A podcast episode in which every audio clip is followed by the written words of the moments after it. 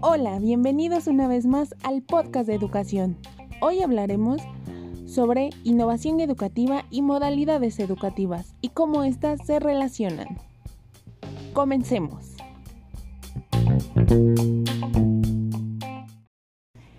Bueno, hablaremos sobre las modalidades educativas y la innovación que han tenido. Y pues empecemos, ¿no? A ver esta parte de las modalidades educativas que hoy en día nos abren gracias a las TIC una nueva manera de, de, de poder adquirir este eh, un grado académico y esto gracias pues más que nada al tener pues esa facilidad de acoplarse al ritmo de a nuestro ritmo de vida, ¿no?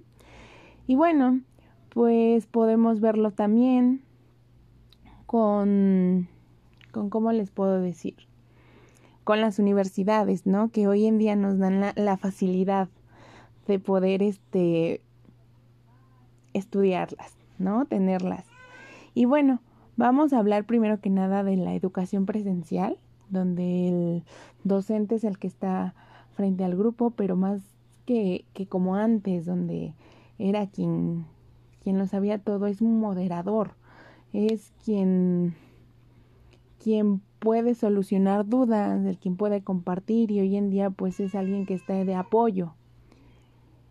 Eh, en esta educación se tiene que cumplir con un horario y, y se encuentra dentro de una de una de un de una institución educativa, por decirlo así. Y hay que ser también consciente de las características de la educación a distancia, que se refieren a una forma de estudiar en la que los alumnos no necesariamente tienen que asistir a un aula. Se, eh, su base es el material de trabajo los estudiantes y el tutor y el equipo de apoyo para un buen funcionamiento del programa. Está, está disponible en cualquier nivel de estudios, aunque comúnmente es para estudios universitarios. Esto hay que saberlo también.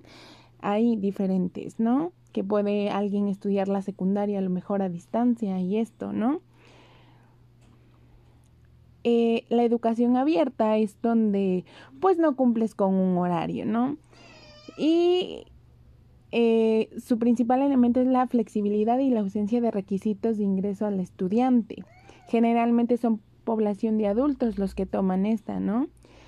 Y bueno, la educación en línea, esta educación en línea es la que se ha implementado y ha innovado mucho, ¿no? Que también se puede ver como en dista ya dentro en la educación a distancia, donde fomenta la exploración, aumenta la experiencia y la habilidad digital, requiere mayor compromiso, tiene mayor flexibilidad, ya que pues tú puedes estar en diferentes lados, tomarla donde donde donde te encuentres, a lo mejor no te encuentras en la Ciudad de México, te encuentras en otro país y, y ahí puedes seguir tomando tus clases, ¿no?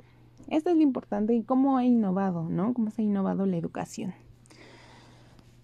Bueno chicos, esta es una parte de lo que podemos hablar sobre modalidades educativas y cómo esto se ha innovado. Y pues esperen el siguiente segmento.